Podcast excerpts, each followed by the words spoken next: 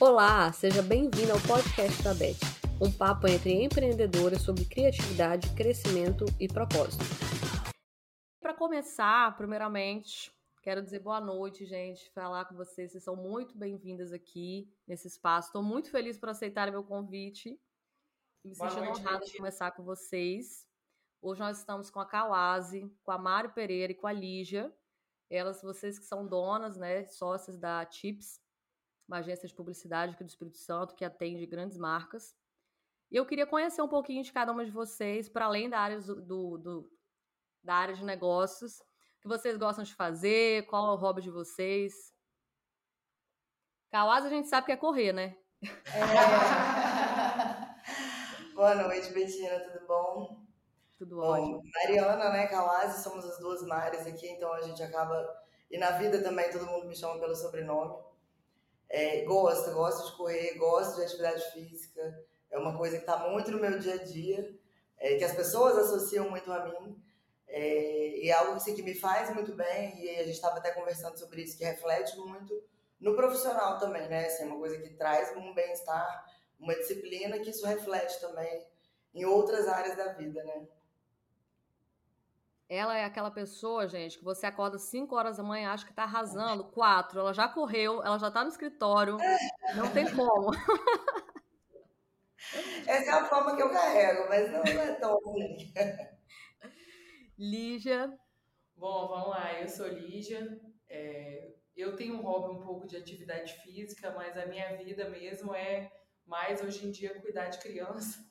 É o meu hobby, é buscar meu filho na escola, brincar no parquinho é, viajar, tenho aprendido, brinco bastante de Hot Wheels Monster Trucks.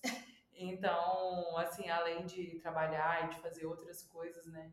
É, eu acho que meu lazer é cuidar do meu filho, porque a gente trabalha muito e quando chega em casa, tendo muito apoio, né? Quando chega em casa, dá vontade de ficar com o filho, enfim, né? É, me divertir com ele. Então, meu atual hobby é esse. E eu também comecei a correr, entendeu? Corri as minhas garotas aí, num tempo pior que a Kawase, mas estamos aí. Mas é assim, é assim que começa. Inclusive, seu pequeno tinha que estar tá aqui, que ele é um dos sócios também, né? É, nosso é. estagiário. Mário Pereira.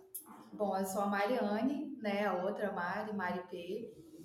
Bom, eu não sou corredora, eu sou mãe de pet por enquanto e mãe de planta, então esses são os meus hobbies. Também sou voluntária na comunidade, né, na igreja em que eu sirvo, então é meu hobby também, é um pouquinho de trabalho, né, mas eu gosto muito de praticar tudo que eu atuo aqui na empresa também, ajudar a minha comunidade cristã. E enfim, é isso. É muito legal.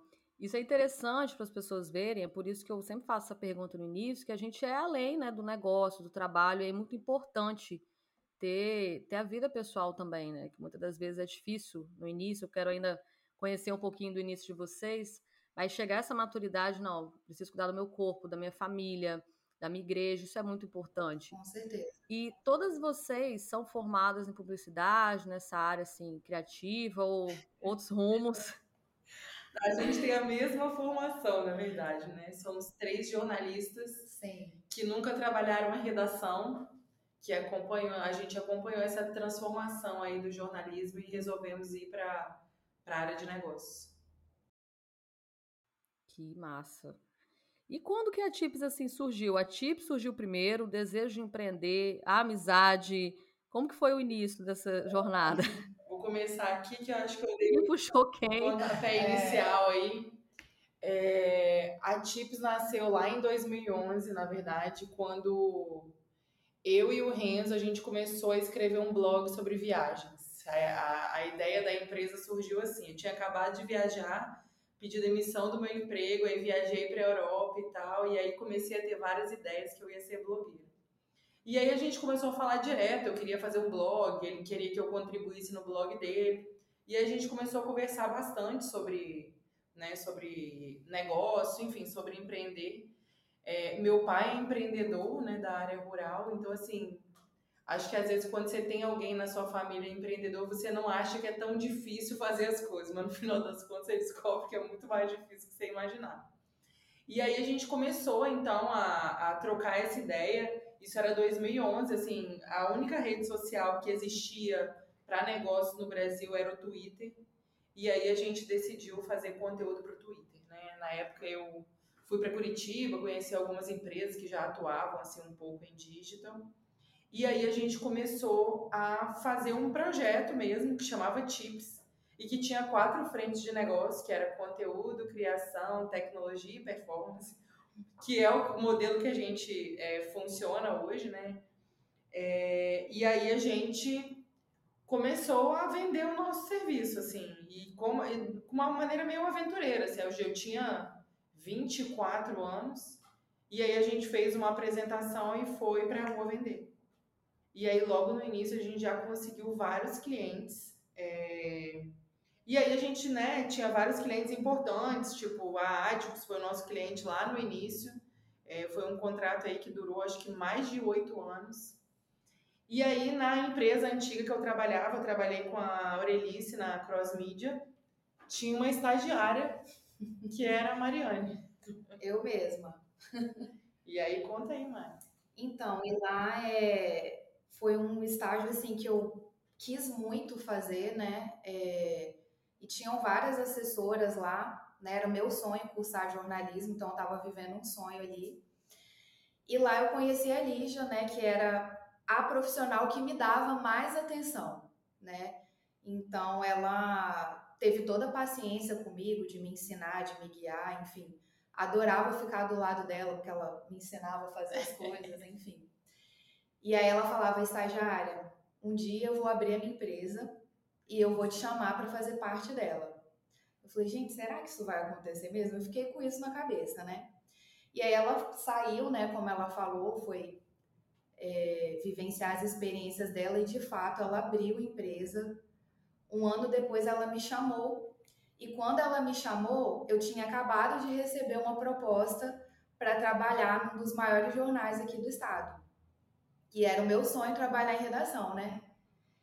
E eu, como boa cristã, fui orar, fui pedir o meu direcionamento a Deus. Eu falei, Senhor, o que, que eu faço agora? Eu tô entre o meu sonho e ali já me vendeu um sonho também. Ela começou a falar de digital. Eu falei, gente, o que, que é isso, né?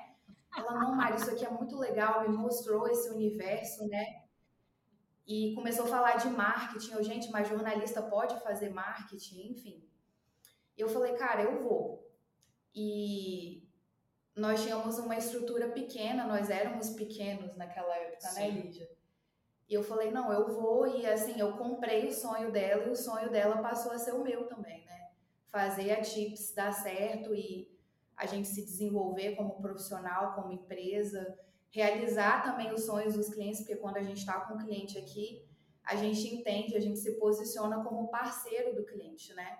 Então o sonho dele também passa a ser o nosso.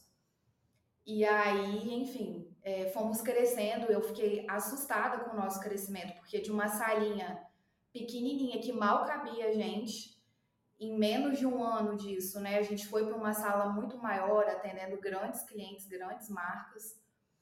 E aí, Lígia foi casar, é né?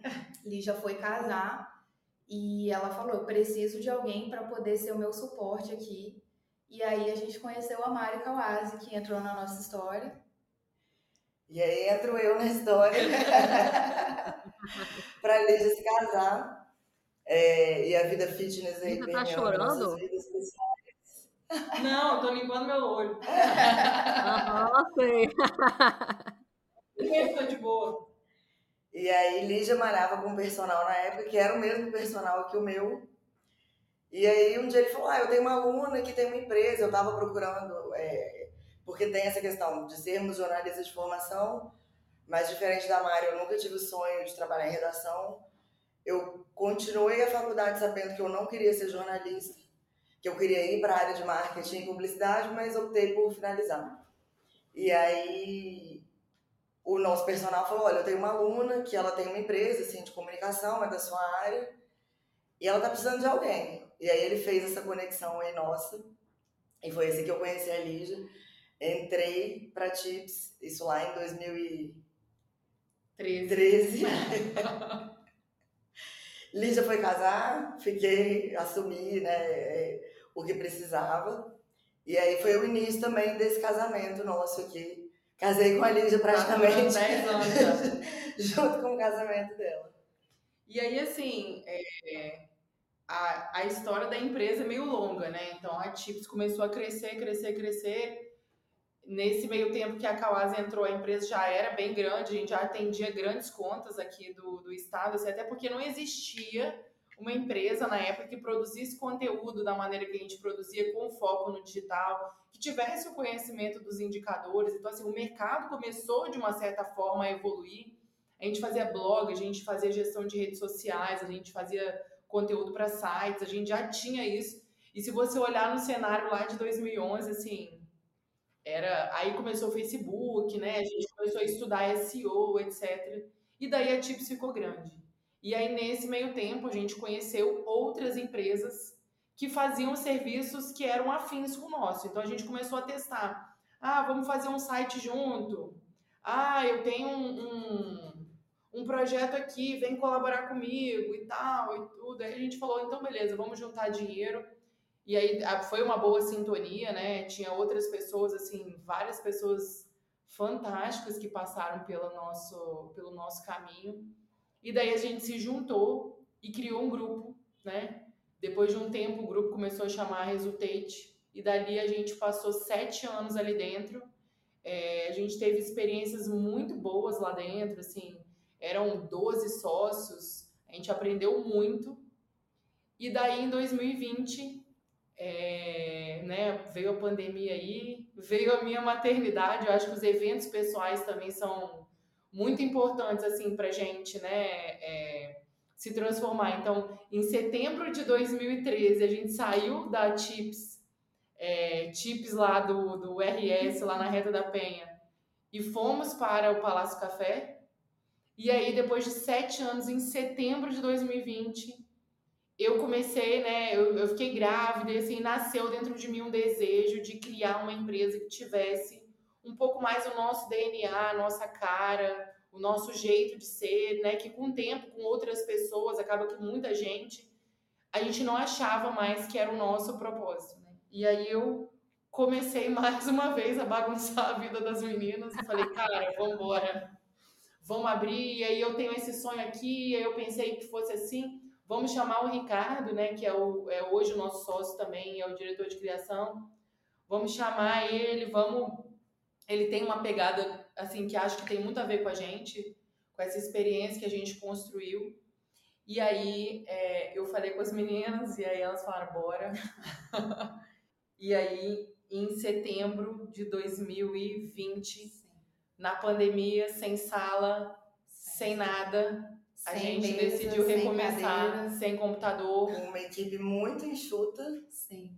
A gente recomeçou e começou a apresentar de novo a nossa a nossa cara para o mercado, o serviço que a gente queria propor. Assim, foi um momento muito turbulento, mas eu acho que foi o momento que a gente mais se uniu, assim, porque estava todo mundo, né, é, decidida é, e a gente falou assim, ah, e a gente decidiu, né, por conta de não ter dado muito certo a nossa saída, assim, não ser tão friendly como a gente esperava, a gente decidiu destratar com os clientes e confiar que o nosso trabalho é, seria reconhecido pelo mercado e foi o que aconteceu. Né? Hoje tem, hoje, agora, daqui a pouco, sexta-feira, sexta nós vamos comemorar três anos. Nossa, gente, eu juro que eu não sabia, tá? Não, foi tudo combinado. foi tudo combinado. É o podcast comemorativo. Muito bom. Nossa, perfeito. Super casamos aqui as comemorações. E eu tô achando muito engraçado, porque você cumpriu a promessa, aí jogou a bomba, casou. Vai estar muito fofo. Se as pessoas estivessem vendo aqui, principalmente a Mari Pereira falando da Lígia, a Lígia tá assim com a carinha de. Joguei a bomba na vida dela, mas deu tudo certo.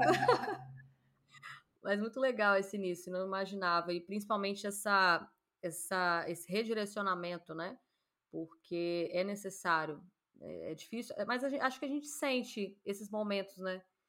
E tem que ter muita coragem para poder enfrentar e falar: não, a gente vai se reposicionar, vamos nos reinventar. Enquanto empreendedor, a gente precisa ter essa maturidade também, que é difícil, tem que ter muita coragem para fazer o que vocês fizeram, mas que deu muito certo. É, e qual foi assim? Ai, desculpa.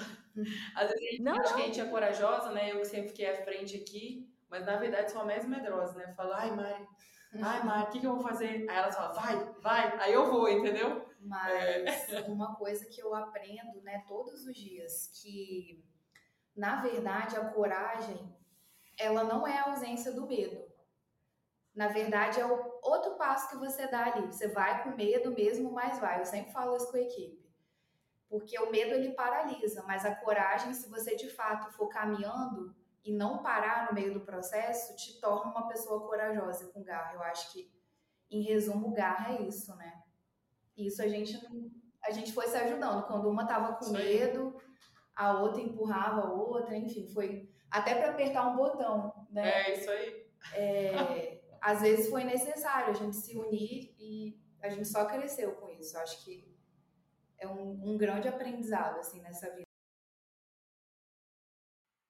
São mais de 10 anos, né? É, 2011. Então vocês também não são as mesmas de, né, dessa, dessa história, do início dessa história.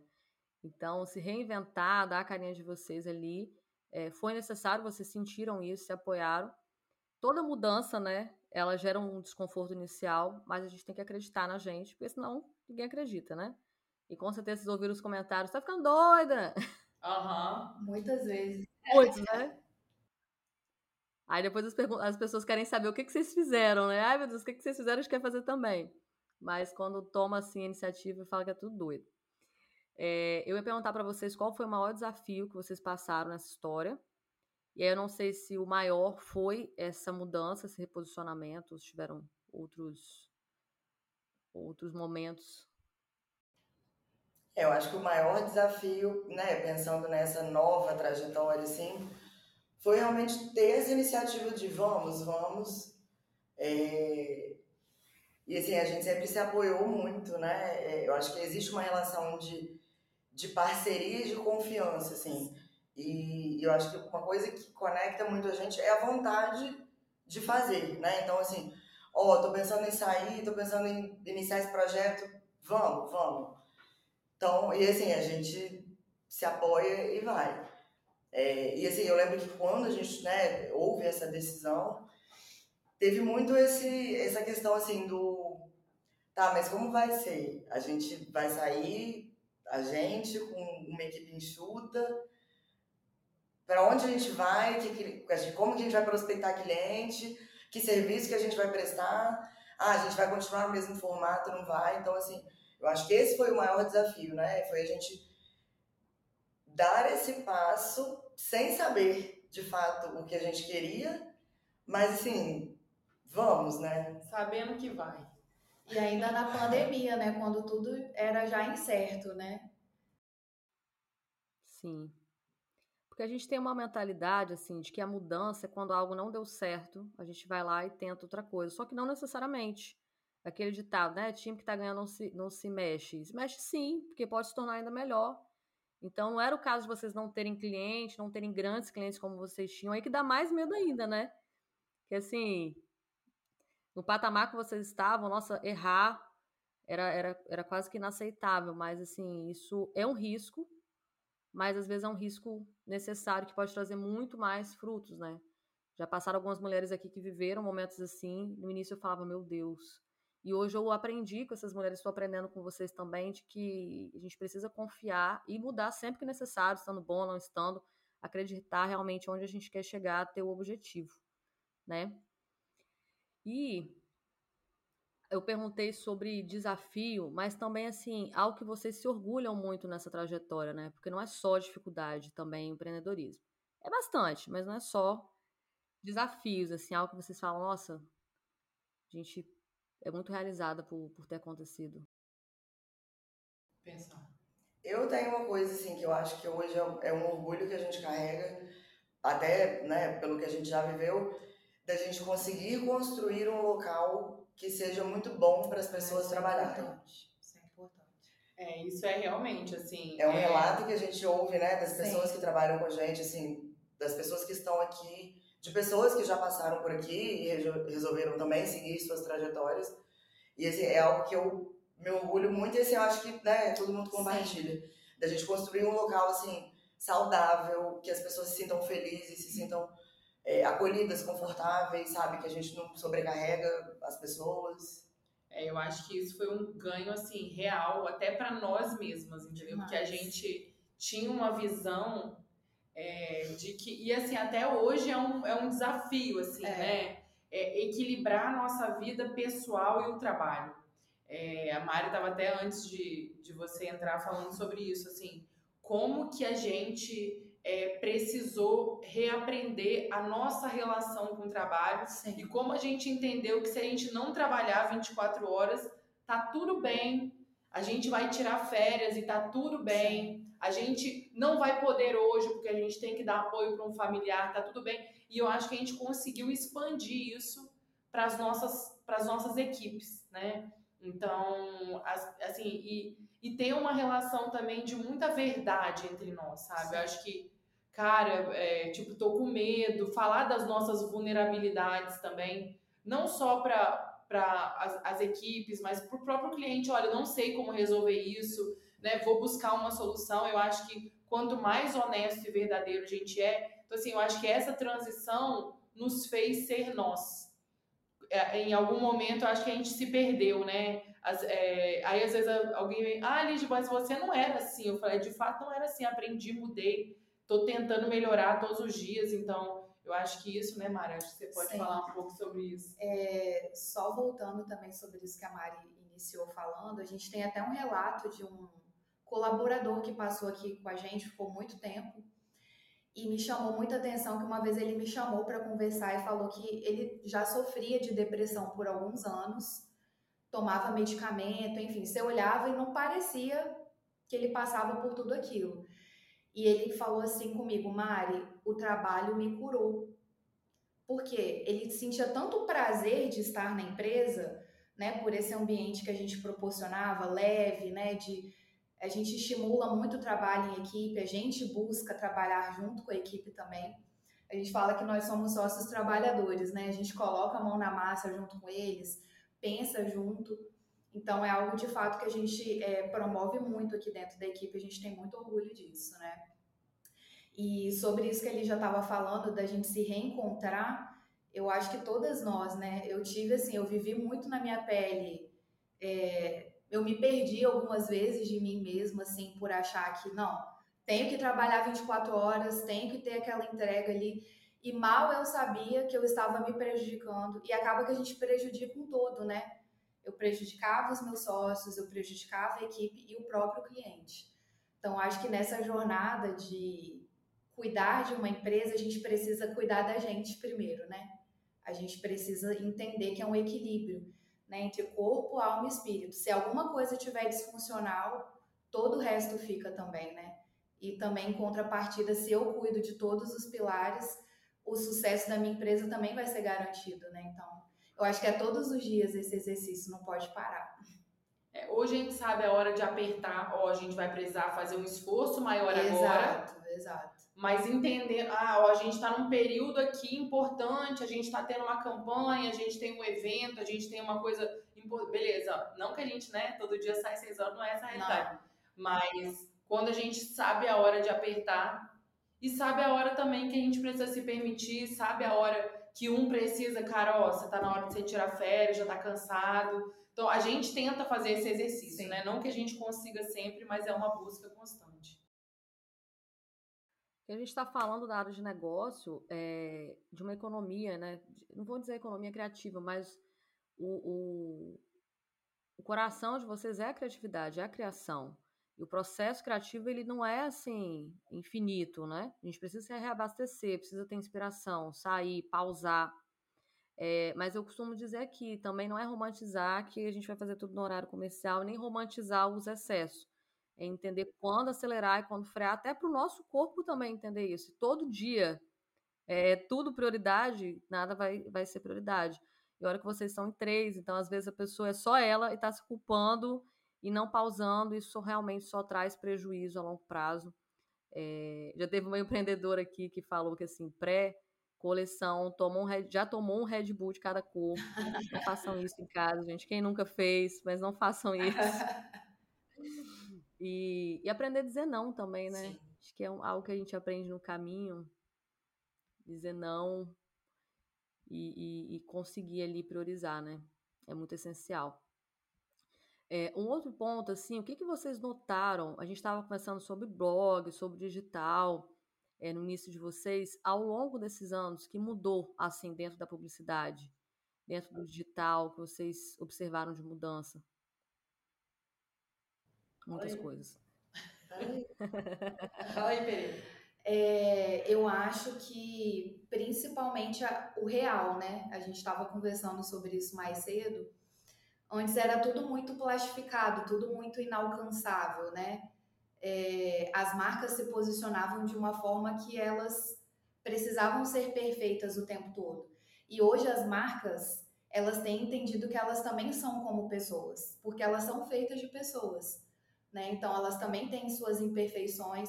E eu acho que isso de mostrar a realidade tem conectado cada vez mais as pessoas às marcas, né? E tornado cada vez é, é, mais próxima essa, essa relação entre consumidor, né? E, e as grandes marcas, né? Eu acho que é um dos principais pontos. E sem dúvida, a inteligência artificial vem para ser um grande fio condutor para as equipes criativas, né? É, eu não entendo a inteligência artificial como muita gente tem pensado que é, como um concorrente, não ela é algo que vai resolver demanda, ela é algo que vai resolver ali o seu operacional, a máquina consegue resolver para que a gente consiga investir o nosso tempo né, no que é de mais precioso, que é algo estratégico, é a criatividade, é o relacionamento, né, é algo que demanda mesmo de nós como profissionais. E você estava falando também dos formatos, né, Mara? É, assim, a gente veio, né, desde lá de trás também, de um formato mais digital, né, a gente tips, ao invés de fazer o caminho que as agências tradicionais faziam, né, do off para o digital. Então é algo que para a gente é muito familiar e a gente vê isso assim como um avanço também, é, acompanha, né, o avanço da publicidade nesse sentido. É, a gente participa, né, de alguns eventos, igual teve o e-commerce S agora, a gente foi para o e-commerce Brasil também em São Paulo. E isso que a Mari trouxe do conteúdo real, né? Cada vez mais é o que as pessoas buscam e o que as grandes marcas, né, as marcas como um todo, é, têm trazido os conteúdo rea conteúdos reais, os creators, conteúdos que são criados pelos consumidores. É, é, você entender o que o consumidor quer, né? Assim, é você tratar a dor. Eu acho que isso foi um grande avanço também da publicidade, de você se comunicar com o seu consumidor, com o seu público, entendendo qual é a dor que ele tem e como a sua marca pode solucionar aquela dor. Né? Eu acho que assim, as marcas que já entenderam isso estão um passo à frente realmente. É, e outra coisa que a gente estava até trocando ideia assim para poder complementar é como que o mercado amadureceu, né? É, a gente percebeu essa maturidade, porque antes você chegava numa reunião, não tinha nenhuma pessoa que sabia o que, era Google Analytics, não tinha o CEO não sabia o que, era SEO, esses termos, a pessoa fala, fala português, tipo, né? Principalmente aqui no Espírito Santo, mas fora também, outro em São Paulo e outros clientes que a gente atendeu e atende, né? Brasil afora aí. É, eu acho que essa questão da maturidade do mercado também sobe o sarrafo um pouco mais para cima. Então, é, não tem mais, né? Essa coisa de falar gringo e o cliente ficar perdido, né? A gente conversar de igual para igual. A gente, durante muitos anos e até hoje, fez um trabalho muito grande de educação, né? De educar esse cliente, de ter empatia com o cliente que às vezes não vive a nossa realidade, não entende os nossos termos, não entende os dados. Então a gente começou a educar muito esse esse cliente, né? Esse gestor de marketing, esse eventual é, analista ou gerente de e-commerce, né? Que é, normalmente já entende bastante os dados, mas uma coisa que a gente percebeu que o mercado amadureceu, né? A gente tem mais troca, é, e aí cada dia surge uma plataforma nova, uma, né, um canal novo, então a gente já sabe que tem que esperar, né, ter uma maturidade, não dá para ficar entrando em todos os canais. É entender o que que cada canal vai fazer mais sentido, qual que é o seu objetivo, né? Por que, que você está ali? Não é porque toda marca está ali que a sua marca precisa estar. Então, entender a diferença, né, de não replicar conteúdo de um canal para o outro. E no final das contas, assim, uma coisa que a gente evolui todos os dias aqui é a questão da análise dos indicadores, mostrar os dados que fazem mais sentido para o cliente, né? Então, e valorizar cada interação. Eu acho que teve até uma palestra que a gente participou, é, é uma coisa que a gente sempre viveu, né? Que cada interação importa. A gente sempre olhou muito para isso, nunca olhou só para venda lá no final das contas. Tem outros indicadores que a marca é, precisa conhecer antes. Assim, acho, acho que a gente tem um caminho longo ainda para trilhar de maturidade do mercado, de evolução dos profissionais, mas eu acho que né, de 2011 para cá a gente já deu alguns passos. Com certeza, até trazendo um pouco, porque eu tinha proposto também da realidade da microempreendedora, é, é conhecer o seu negócio, né? Qual é o seu produto que mais vende, né? O que, que as pessoas esperam ali de conteúdo seu? A gente antigamente ouvia muito, ah, o cliente não sabe o que ele quer. Ele sabe sim, ele tem muito a dizer. Então, realmente isso mudou, né? E, e, assim, a respeito, por exemplo, das plataformas, tem muito curso hoje, né? Os empreendedores que estão aqui, gente, o que é analytics, o que é SEO? É assim, tem muito curso, curso acessível, é realmente priorizar, né? E essa questão do canal, por exemplo, ah, eu tenho que fazer dancinha no TikTok. Eu sempre falo, gente, não façam coisas só porque tá todo mundo fazendo.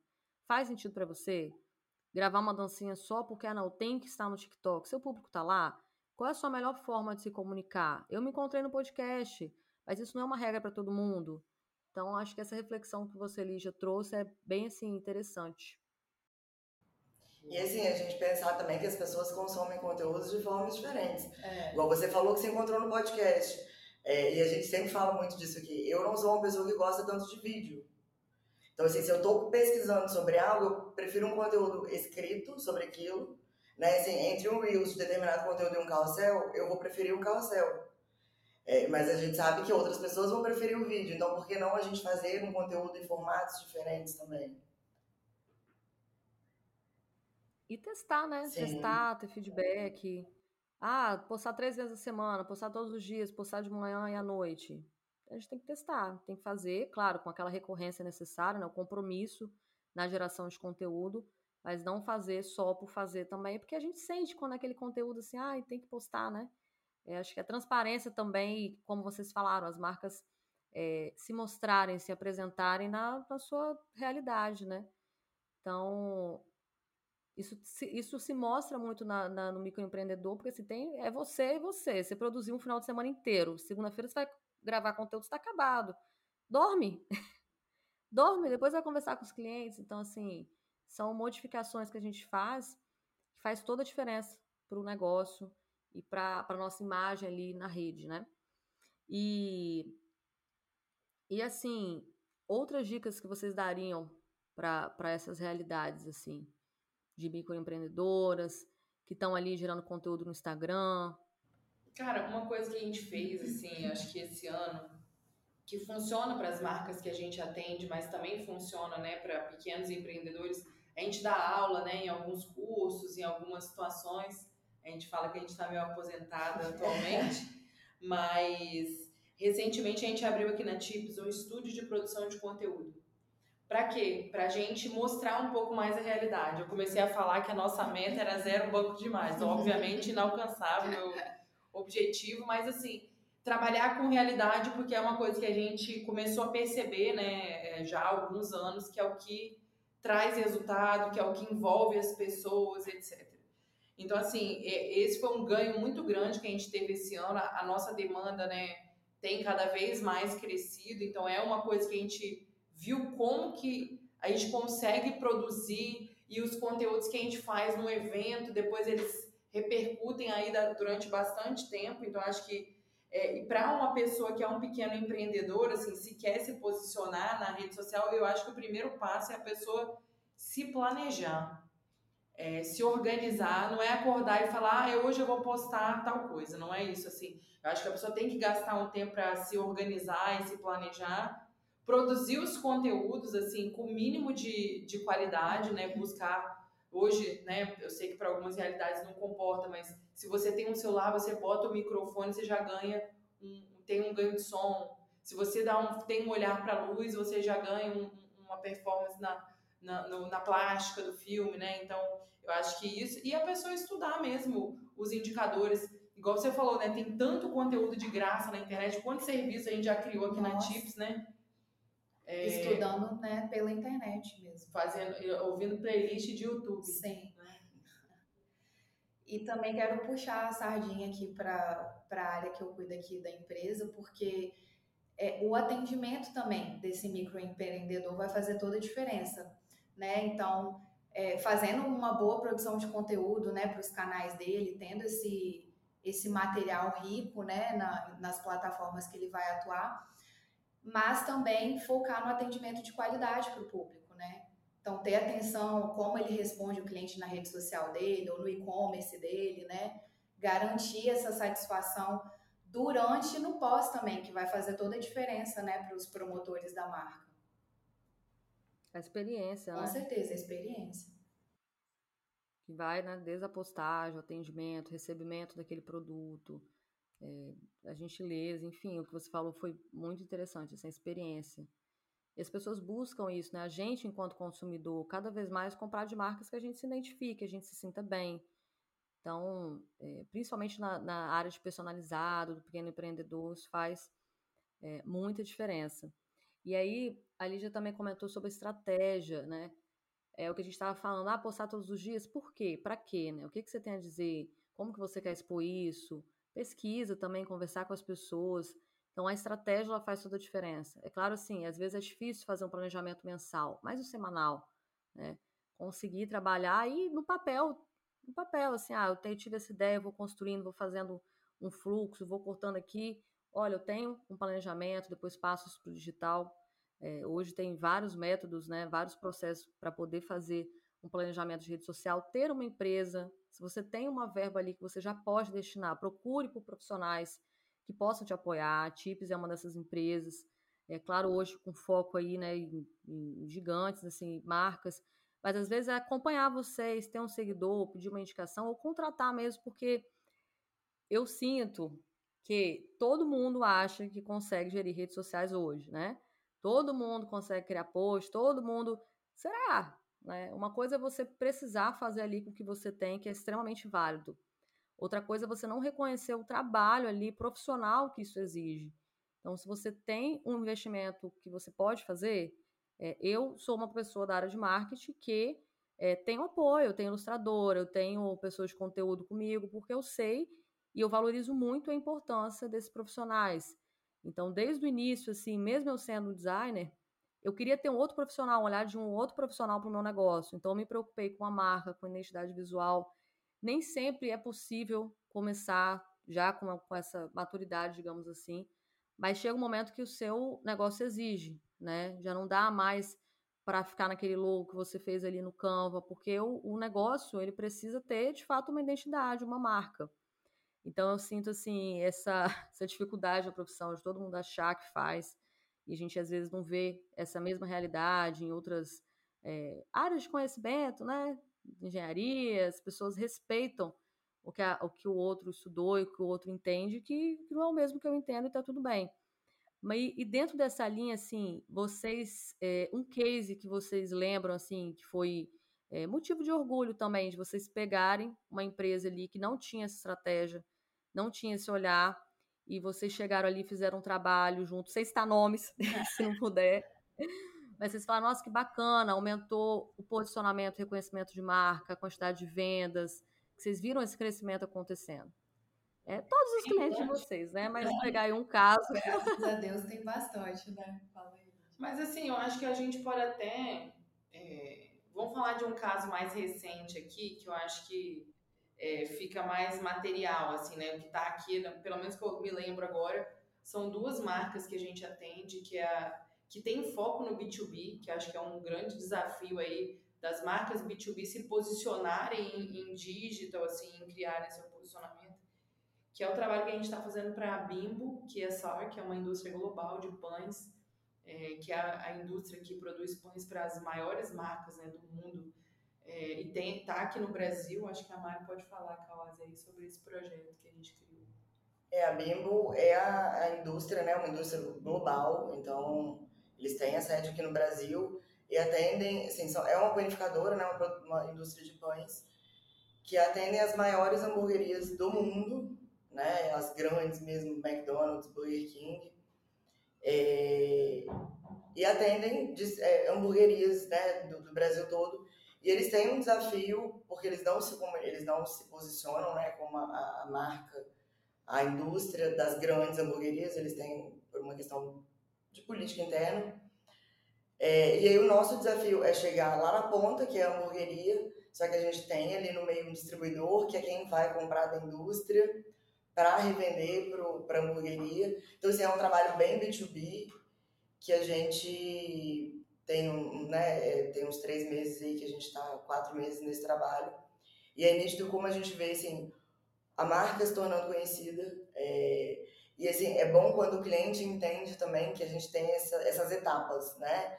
Então, primeiro a sua marca, ela tem que se tornar conhecida, para a partir daí a gente gerar uma demanda né? E a gente tem feito um acompanhamento mês a mês da procura que a gente tem é, de hamburguerias querendo saber onde podem ter aquele tipo de produto, né? Então, o trabalho que a gente fez lá no início de reconhecimento de marca, de posicionamento, de falar dos atributos, né, da qualidade do produto, hoje a gente vê refletindo numa maior procura, né, na demanda pelo produto, é, que não é o nosso objetivo diretamente trabalhar com conversão, né, com venda, eles não são, né, um e-commerce, mas como o nosso trabalho, é, o nosso posicionamento, né, o trabalho de conteúdo, o trabalho de redes sociais, reflete também lá no distribuidor, que é quem está vendendo o produto para a hamburgueria, né?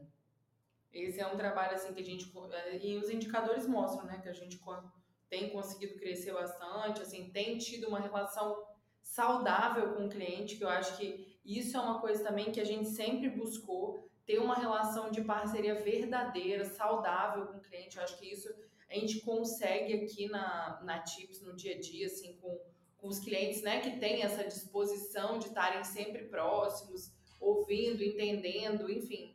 Eu acho que esse tipo de cliente é o que a gente quer, né? A gente entendeu também os clientes que a gente quer. E a gente também está fazendo um trabalho para VIX, né, Mário? Que eu acho que, a gente tem excelentes indicadores assim de marca empregadora institucional. Sim, é, com a VIX a gente tem tido muitos cases, assim, principalmente no LinkedIn, né? É fantástico, assim, a, a aceitação do público, né, do, dos seguidores lá no LinkedIn. É, a gente faz uma produção é, bem periódica, né, bem, bem segmentada lá para o LinkedIn enfim, temos tido assim resultados exponenciais, tá bem bacana mesmo, cliente super satisfeito. Conteúdo 100% real. É, enfim, acho que esse a gente diferenciando o que a gente vai publicar em cada rede, né, olhando o indicador, a gente fez uma campanha agora para uma feira, a gente segmentou para todos os clientes que iam participar dessa feira, depois a gente conseguiu mostrar esse, esse histórico e o impacto que esse conteúdo teve, então acho que esse esses dois, assim, né? Tem outros aqui, mas eu acho que tem outros passados, tem outros presentes, mas eu acho que esses são os que estão mais frescos aí na, na nossa cabeça. E para a gente, um dos maiores indicadores de sucesso do nosso trabalho é quando o cliente começa a indicar a gente para outros parceiros, né? Então, foi assim com alguns desses casos, a Bimbo, que a Mário estava comentando. Né? Esse cliente, que é um cliente a nível global, ele descobriu a gente por uma conta local que a gente atende. Então, assim, pelo serviço, né, pelo, pela forma que a gente é, é, lidava com o cliente desde o planejamento até a ponta, né, é, execução do nosso trabalho, chamou a atenção de uma grande marca. E assim, foi, foi curioso, né, porque a gente atende que um desses distribuidores que eles têm em todo o Brasil é, e aí eles falaram, pô, mas como é que o Instagram, a rede social do meu distribuidor é melhor que a minha, que sou indústria? Né? Então, assim, quem é que está fazendo esse trabalho? Vamos, vamos descobrir. menina. É, e assim, então, foi, eu acho que é até um outro case também de grande sucesso, né? Que a gente teve com a K2, que é a distribuidora, de trabalhar também esse reconhecimento de marca, a parte de performance, o quanto gerou de demanda, o quanto eles começaram a vender mais, ou seja, compraram mais da indústria. E aí foi o que fez a Bimbo também abrir os olhos para eles, né? Então, pô, eles estão vendendo pra caramba, a rede social deles é muito boa, o que, que esses caras estão fazendo? E aí eles chegaram até a gente. Então, acho que acabam sendo dois cases aí que, assim, o sucesso que a gente construiu com um acabou direcionando a gente para o outro também. É, a própria Vix também veio do Grupo Branca, que é outro cliente que a gente atende, entendeu? Então, assim, a gente ter esse trabalho, né, de estar ali no dia a dia com o cliente, ter esse, essa relação mesmo de parceria e de resultado, obviamente, que, né, trabalho tem que gerar resultado, é, corrobora aí, né, um cliente bem atendido, ele vai é, indicar para outros, enfim, vai trabalhos nossos antigos geram contratos novos, é entendeu? Verdade. Acho que o, o, que a, o legado que a gente está construiu no passado e, e, ele, ele repercute até hoje aqui no, no, nosso, no nosso dia a dia. A gente estava até conversando esses dias também sobre a qualidade do seu trabalho, assim, de fazer tudo, entregar tudo com perfeição e se preocupar, porque é o nome da Tips, é o nome de vocês, e o poder dessa experiência, de um bom atendimento, ele, assim, ele é meio, meio que foge do nosso controle, né? É muito bacana quando começa essa indicação de um cliente estar tão satisfeito né, e se sentir tão bem atendido ao ponto de trazer outras pessoas. Isso é muito legal.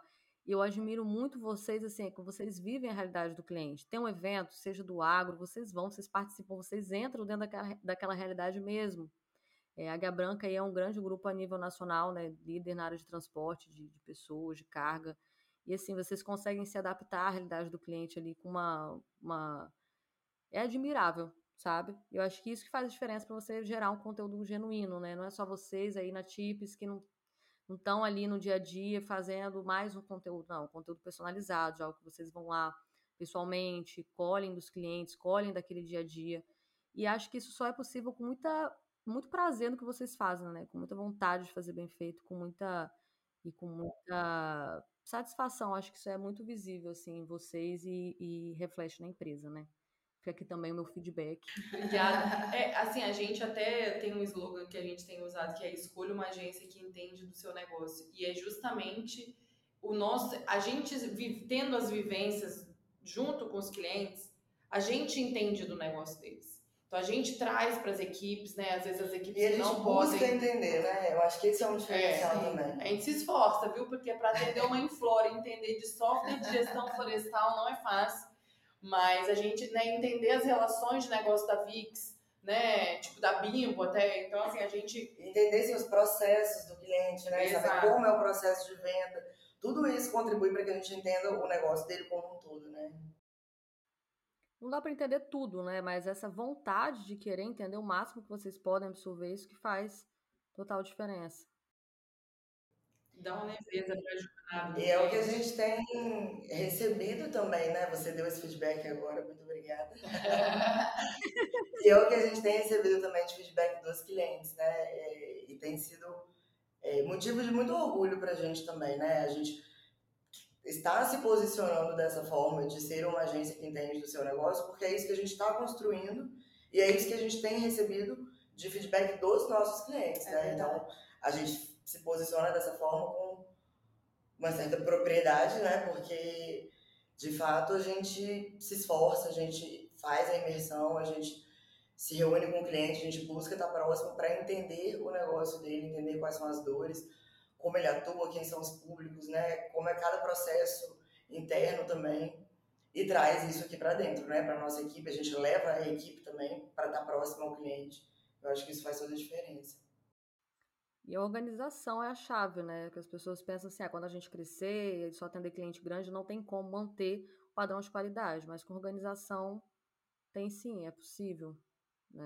É, a gente trabalha com grandes volumes aqui, né? É, e assim, uma coisa que a gente entendeu desde lá de trás foi que a gente precisa de organização e mais de um processo simples também e que se, que, que se transforme, porque se você também ficar achando né, que você for escravo do processo, eu acho que você vai. É, e do escopo também, eu acho que isso é uma coisa que a gente é, sempre conseguiu construir muito bem aqui. A gente trouxe um sistema dinâmico, a gente se organiza com os clientes também através de sistema, se divide através de campanhas, né? Ou de meses, enfim, depende da demanda. Nos adaptamos à realidade do cliente em, em, em casos necessários e que, né, que a gente se julgue junto com eles fazer sentido. Então, ah, manda aqui no nosso sistema, aprende um negócio novo, então, enfim, a gente é, organiza muito, muito essa questão do dia a dia. E assim, quando você tem um grande volume, a, informa a informação tem que chegar melhor também. Então, acho que a gente também tem um, minimizado cada dia mais, assim, ter menos erros, né, de informação. A gente olha análises, indicadores, a gente tem reuniões de liderança semanais, a gente entende os resultados das equipes, se tem alguém mais sobrecarregado, enfim, a gente busca, lógico que né, a perfeição está longe, aí a gente está em busca sempre, mas a gente sempre busca olhar para os dados é, e, e, entender o que, que dá resultado para gente, o que, que tem mais é, performance assim, de equipe mesmo, da nossa operação como um todo, e a gente sempre está buscando melhorar. Assim, a gente reconhece os nossos erros, as nossas falhas e, e a gente busca, e a gente eu acho que nesses três anos a gente errou e consertou muito rápido, é assim. Acho que esse foi um, um, um, uma coisa muito importante para nós nesse processo. Uma coisa que você falou foi dar visibilidade também para o cliente desse processo, do resultado, porque assim, eu sinto que do pequeno ao grande negócio, o medo é, se eu contratar pessoas de fora, né, terceirizar, o marketing do meu negócio vai ser tão bem feito quanto internamente? Será que eles vão conhecer a minha dor, a minha necessidade tão bem quanto eu? E às vezes, na verdade, até melhor, né? Porque vocês não têm aquele vício ali do dia a dia de já conhecer os problemas de cor, vocês têm essa visão também externa que é importante, pensando em marca. E às vezes, assim, é, é muito melhor porque vocês vão ter ali uma atenção, uma frequência, um cuidado que às vezes os processos internos vão atropelando, né? No contexto do, do pequeno negócio, é a encomenda que você tem que entregar, aí você tem que se dividir no atendimento, na postagem, no conteúdo, e no grande negócio também. É, é, são muitas frentes ali de atuação e você tem que se manter naquilo que você é bom em fazer. Eu estou falando, assim, como se uma coisa anulasse a outra. Na verdade, não. Você pode ter uma área interna com olhar para o marketing, para a publicidade, também pode ter uma agência. Não anula a outra, muito pelo contrário, só soma. Tudo depende da direção que você quer ter, né? Inclusive, sou doida para ter vocês. Próximo.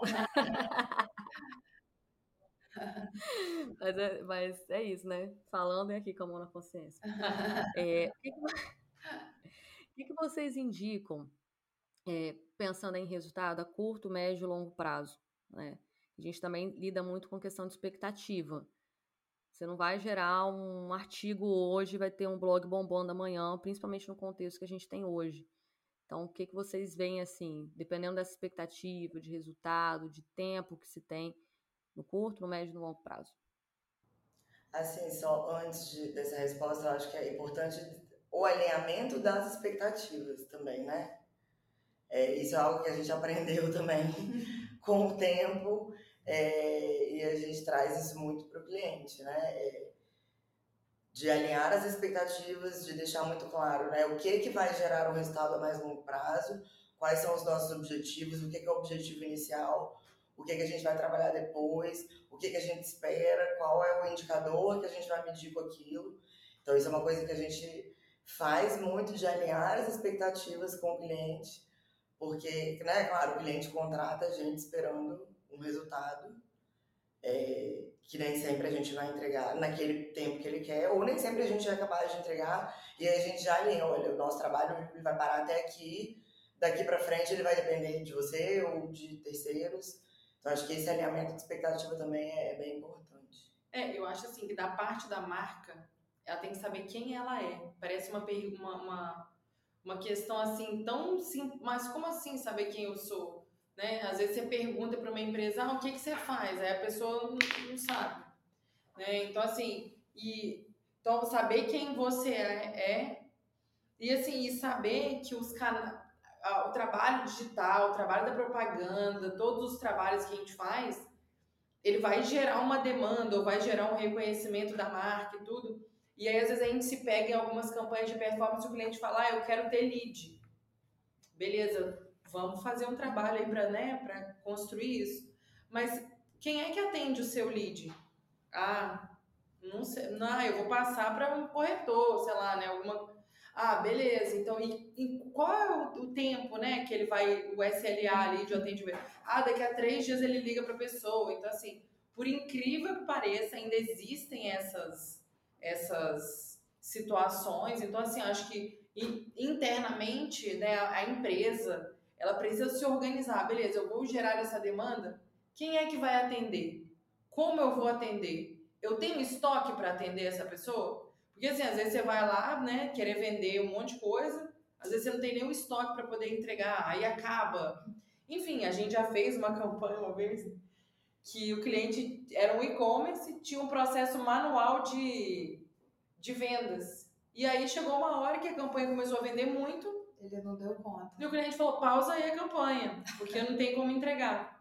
Então, eu acho. Programa que... bom, né, para vocês, mas para o cliente. É, mas nem sempre, porque aí as pessoas querem comprar, ficam frustradas, enfim. Então, assim, que gerou aquele boom que não vai voltar depois, né? Então, assim, eu acho que ter essa consciência do que, que vai gerar, e às vezes o trabalho de comunicação, o trabalho de social media, ele não vai gerar conversão agora, né? Foi o que a Mari falou. Ele é um trabalho para reconhecimento de marca, para alcance. Então, assim, ter essa consciência do que que do que, que você quer, né, como objetivo, quem é a sua marca, o que, que você quer, o que, que isso, esse trabalho vai gerar. Eu acho que é um exercício que a gente faz com o cliente, porque às vezes o cliente quer tudo, ah, não, eu quero reconhecimento de marca, quero conversão, mas eu tenho X reais que não cobre nem o inventário de pesquisa do Google, né? Então, é, a gente tem que saber, assim, ah, meu recurso dá para isso, né? Saber o recurso, o que, que você precisa, enfim. Acho que tem que ter uma organização. Ter um planejamento, né? Saber quem é e onde você quer chegar de fato, né? Às vezes chega o cliente, nossa, eu quero vender aqui X mil reais em tal período. Beleza, qual é o seu investimento para que isso aconteça, né? É, e antes, né? Mas assim, as pessoas antes. não te conhecem. Como Exatamente. é que elas vão comprar de você? Exatamente. Então, tem todo o trabalho pré, né? A gente precisa trabalhar até esse como pode dizer, até o psicológico do é cliente. A educação, né? A educação mesmo do cliente, né? Entender que tem etapa para tudo, né? Principalmente sua marca é nova.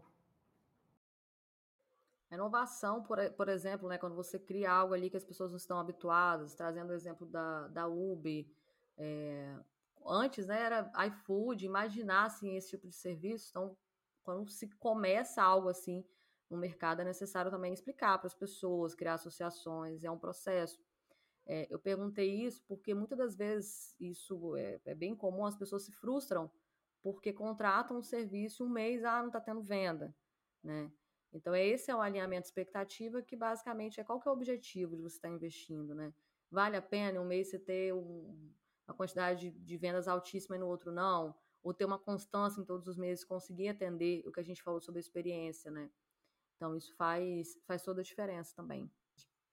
E assim, é, falando também sobre tendências, né? A gente falou sobre evolução nesse, né, do, do, digital, das estratégias ao longo dos anos. O que, que vocês enxergam aí como tendência? A gente está, vou dizer final do ano ainda não, né? Mas com um pezinho ali já. Ah, já, já, já, já tá planejando, né? Já está, a gente já está planejando novembro. Tem que estar com esse olhar a longo prazo, né? a longo prazo não, a, a média aí, tá a chegando. Média. O ano passou voando, né?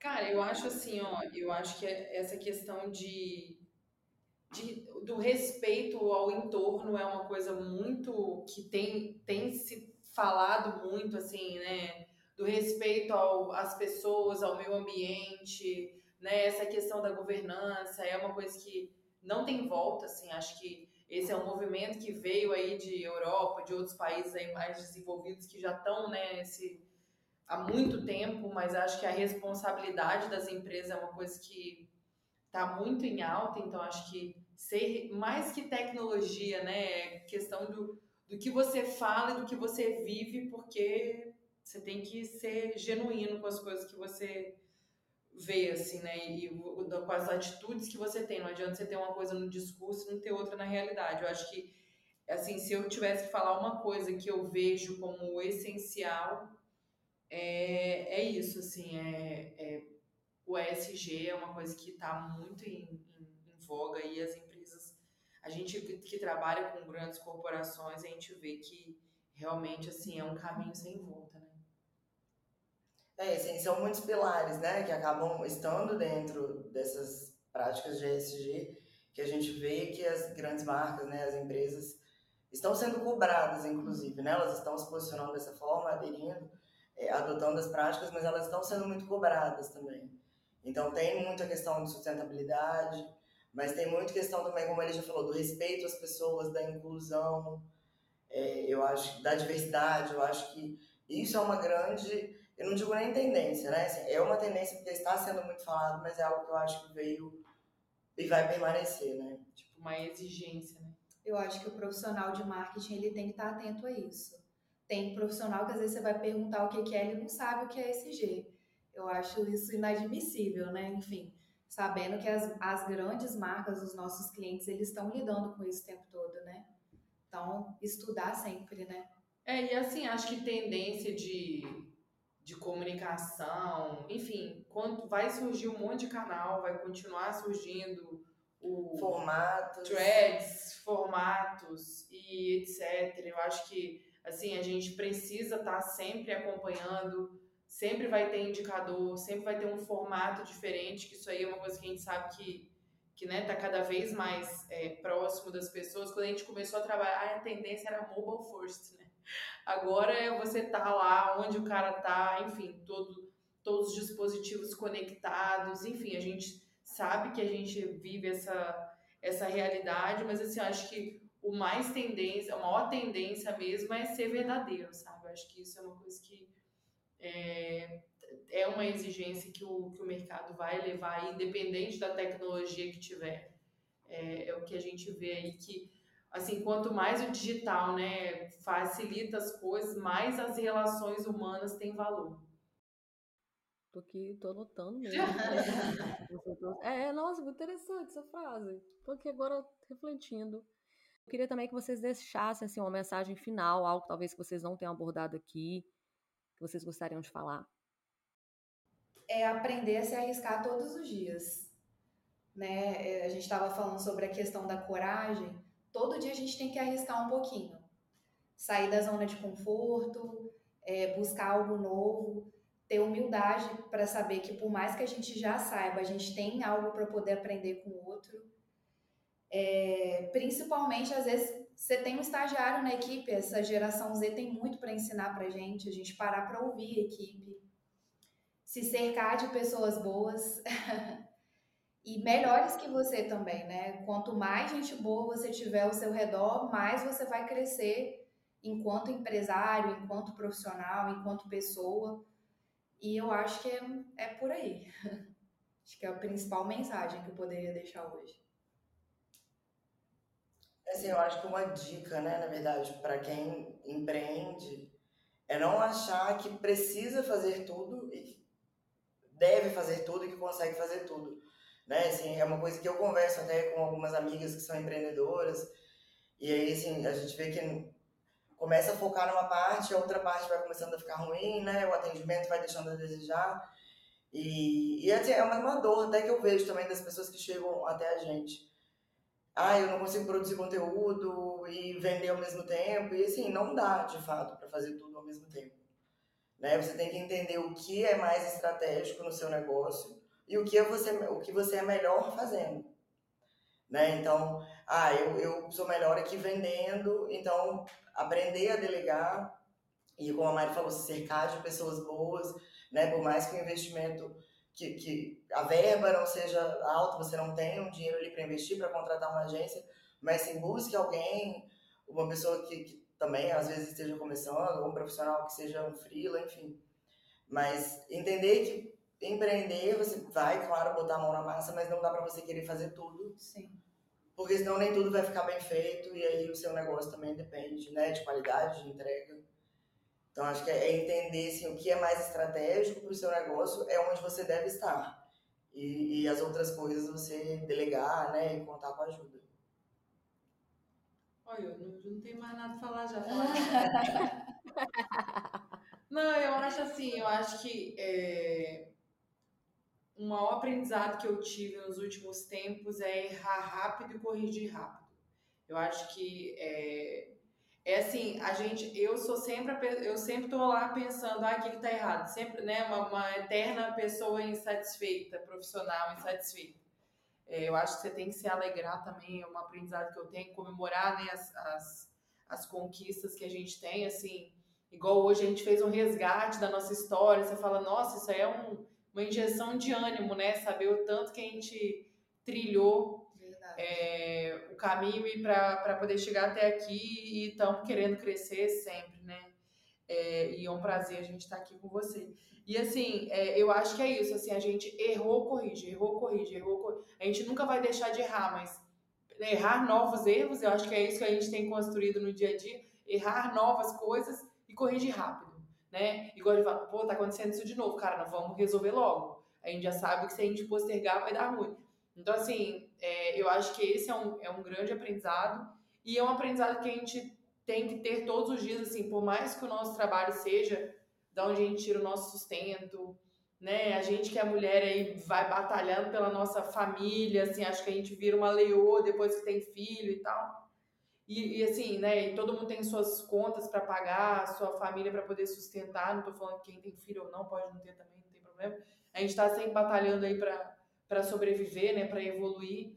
Mas eu acho que a gente não perder assim, a nossa essência, né, quem a gente é, sempre estar tá tentando buscar, porque em alguns momentos a gente fica meio masculina, né? Eu tenho muitas ficar meio agressiva e tal, e Carol, eu sou isso aqui, volta aí, você não é assim, né? Então tentar sempre ter esse equilíbrio aí é, entre essa batalha da vida e as relações com as pessoas, né? Que acho que é uma coisa que é o que a gente leva aí para nossa vida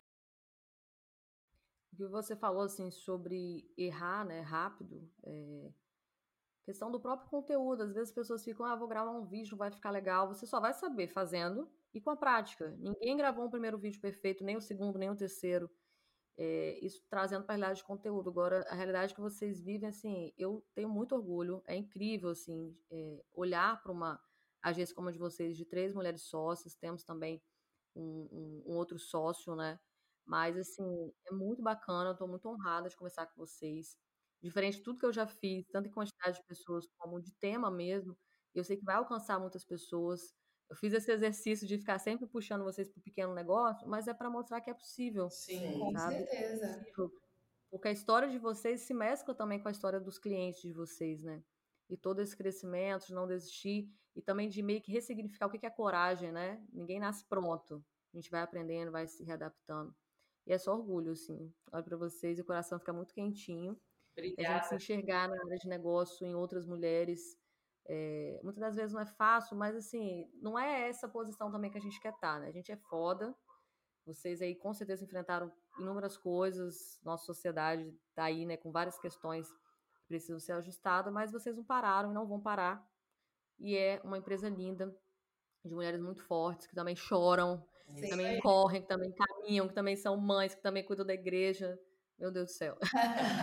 Muitas coisas. Mas, mas, que priorizam, priorizam as pessoas, né? Vocês trouxeram a questão do ambiente que vocês estão, de, de proporcionar isso para outras pessoas que trabalham com vocês. Isso é uma realidade, porque eu ouço é, isso sobre vocês. Então, assim, muita gratidão, viu? Quero agradecer por essa conversa demais. Obrigada, Betina, uma honra. A gente, gente, que agradece, né? ainda mais na nossa semana de aniversário, né? É um presente. Esse Marcos é muito conectado aqui, muito conectado esse podcast. Muito bacana, parabéns, tá? Obrigada. São três anos, né? Três. Três anos. Três anos desde o do novo posicionamento. E é uma história, é uma história da publicidade no Espírito Santo, é uma história de toda essa evolução. Muito obrigada, tá? Obrigada a você, Betina, foi um prazer. Obrigada, Betina.